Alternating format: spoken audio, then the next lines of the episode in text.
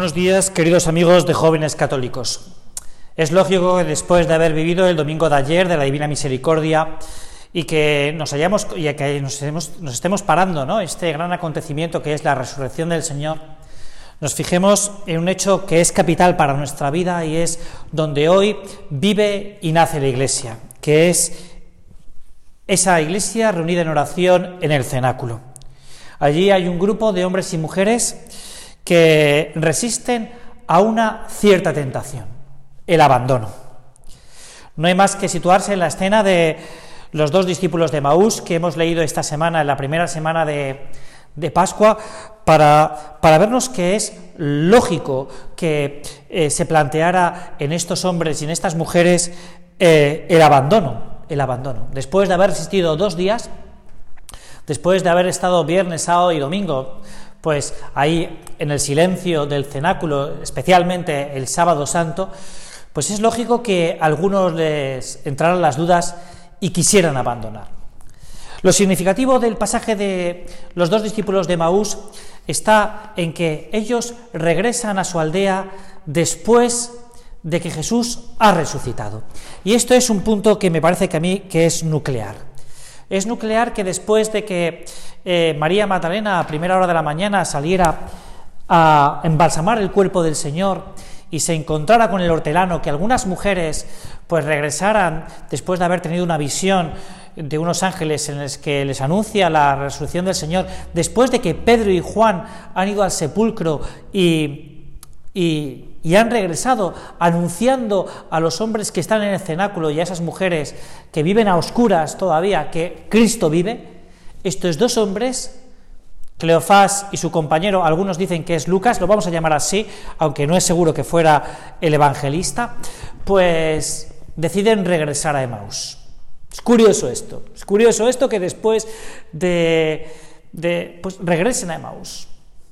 Pero el pasaje del Evangelio, descrito por el mismo Lucas, es que nos da la pista.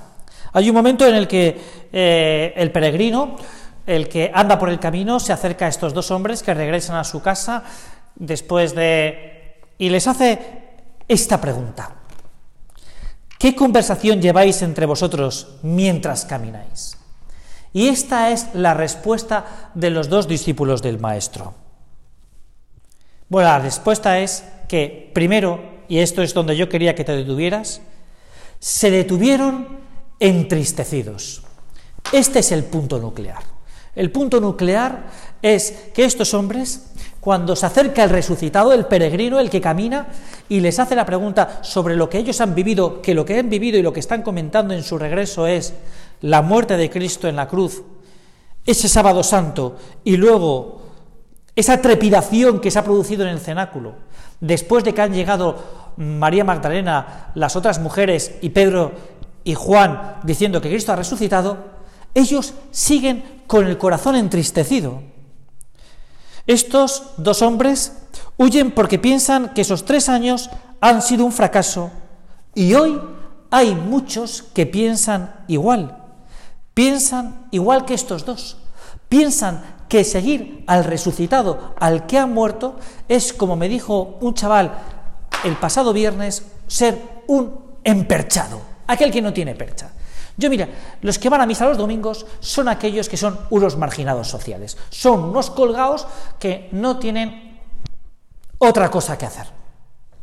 Mira, el miércoles pasado tuve la suerte de acercarme un momento a la universidad pública de una ciudad pequeña en España porque habían puesto unos universitarios una carpa para, para, pues, para adorar al Señor, ¿no? una carpa dentro de la universidad, porque la universidad, esta universidad pues no tiene capilla universitaria. Me acerqué y con un cierto miedo por el ambiente que me podía encontrar pues desfavorable, me fui para allá y me encontré a 50 o a 60 universitarios que habían organizado pues unas migas, unas migas solidarias allí rezando ante Jesús ante Jesús sacramentado. Y dije, oye, nosotros no somos unos emperchados. Nosotros lo que pasa es que no podemos estar en el ambiente del cenáculo donde todo es oscurantista, un poco triste, eh, con las ventanas cerradas por miedo a los judíos. Porque hoy hay mucho cristiano que sigue teniendo miedo a los judíos, que son a sus propias tentaciones y a los demás. tiene miedo a sí mismo y sigue encerrado en el cenáculo. Mira, lo grande de los discípulos de Maús es que después de que descubren a Jesús en la fraccio panis, en la fracción del pan, por la noche, por la noche, y no había luces como hay ahora, deciden regresar a Jerusalén, volver al cenáculo y decirle a los que todavía no creen que Cristo vive. Y esto es una cosa muy importante, que es lo que nos viene a decir el Papa Francisco en la última exhortación apostólica a los jóvenes. Mira, el ambiente puede ser desfavorable, puede haber una cierta oscuridad, pero es que en ti, si tú quieres, Cristo vive. Y esto es lo que tú tienes que anunciar. El mejor apostolado, el mejor apostolado es el que hace María Magdalena. He visto a Jesús, he visto a Jesús, he visto al que vive. He visto al que vive. No hace falta más. No hace falta un gran discurso. No hace falta una gran exhortación. No hace falta ser una gran oradora, sino decir lo que ha vivido. Soy testigo de que Cristo vive. Esto es de lo que tenemos que tener. Esto es el testimonio que tenemos que dar los cristianos. Y esto pasa cuando salimos del cenáculo y nos encontramos con Jesús y transmitimos a Jesús. El Papa Francisco en esta exhortación apostólica hay un momento que dice, bueno, puede que no podamos ver cara a cara a Dios, pero sí de corazón a corazón. Es decir, que nuestro corazón ardiente y encendido sea capaz de anunciar al Señor. Es lo que cuenta estos discípulos de Maús y es lo que les mueve. Hay un momento que después, eh, ¿por qué regresan? ¿Por qué regresan a Jerusalén? Y cuenta el evangelista, que es, cuenta Lucas, ¿no? que es que no ardía, por eso podemos decir que es Lucas, ¿no? No ardía nuestro corazón cuando nos hablaba en el camino. No ardía nuestro corazón. Es que el corazón ardiente de un cristiano no tiene miedo al que dirán, sino al que dirá el amor, que es Jesús que vive y ha resucitado. Esto es un punto también muy interesante, porque para poder, para poder amar hay que vivir. Es decir, Jesús resucita para poder amar. Nosotros no seguimos a alguien que no nos ama, sino que seguimos a alguien que nos ama porque vive, porque vive. Y esto es un punto muy importante. Y entonces salen del cenáculo.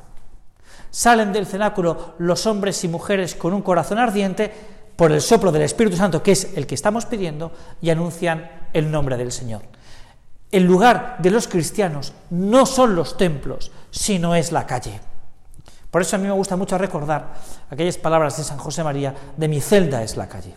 Sí, porque ahí es donde tenemos que estar dando testimonio de nuestra vida cristiana, de que yo me he encontrado con el resucitado, con el que vive. Hay una frase de un autor que me parece que viene al caso y que me ha gustado mucho, y es que la Iglesia en Occidente ha dejado de ser atractiva porque ha dejado de ser provocativa. Claro, y es que los cristianos, María Magdalena, cuando entra en ese cenáculo en el que están las puertas cerradas por el miedo a los judíos y están las luces apagadas para no mostrar que allí vive alguien, mientras que están refugiados Allí entra María, da un portazo, abre las puertas y lo que dice es, Cristo vive. Y esto provoca, esto provoca en los que están allí. Tanto es así que Pedro y Juan, al escuchar a esta mujer, el entusiasmo, la alegría, la jovialidad, la juventud, salen, salen inmediatamente hacia el sepulcro para comprobarlo ellos también. Al principio andarían con un paso pues rápido por las calles de Jerusalén y cuando salen por la muralla, pues entonces empezarían a correr y como sabemos, Juan llegó antes que Pedro. Oye, hay que ser un poco provocativos. Hay que provocar con nuestro ejemplo. Hay que provocar con nuestra palabra. Los cristianos no podemos ver los mismos programas de televisión que algunos ven. Y esto a veces habrá que decirlo. Oye, yo este programa no lo veo. No pasa nada. Yo a este lugar no voy. No pasa nada, hay que provocar, porque ellos nos provocan también. Y es, ese es el atractivo del mal, que es provocativo. Veíamos hace unas semanas cómo ardía la Catedral de Notre Dame. A mí me ha ayudado mucho a considerar cuántos cristianos dieron su vida por construir esa catedral. Una catedral provocativa, Y eso es lo que le hace atractiva. En medio de una gran ciudad, construir esta gran catedral. Hoy no construimos catedrales. Alguno podría decir, bueno, es que ya no hacen falta. Es verdad, puede que no hace falta hacer catedrales. A lo mejor no hay que hacer esas catedrales físicas, pero sí unas catedrales espirituales, de conversión, de, de convertir grandes estructuras que hoy están lejos de Dios. Y esto es posible si tú y yo creemos que Cristo vive. Mira, alguno de vosotros me podría poner pegas a esto y decir, bueno, es que espera, porque en el cenáculo se produce otro fenómeno. Se está esperando a aquel que enciende los corazones, el Espíritu Santo. Espera, espera y pide al Espíritu Santo, como también sale en esa exhortación, ¿eh? la exhortación del Papa Francisco, que te aconsejo que leas. Espera que encienda tu corazón para que descubras todo el amor de Dios que espera que tú también seas apóstol de apóstoles. Muchas gracias y hasta el próximo lunes.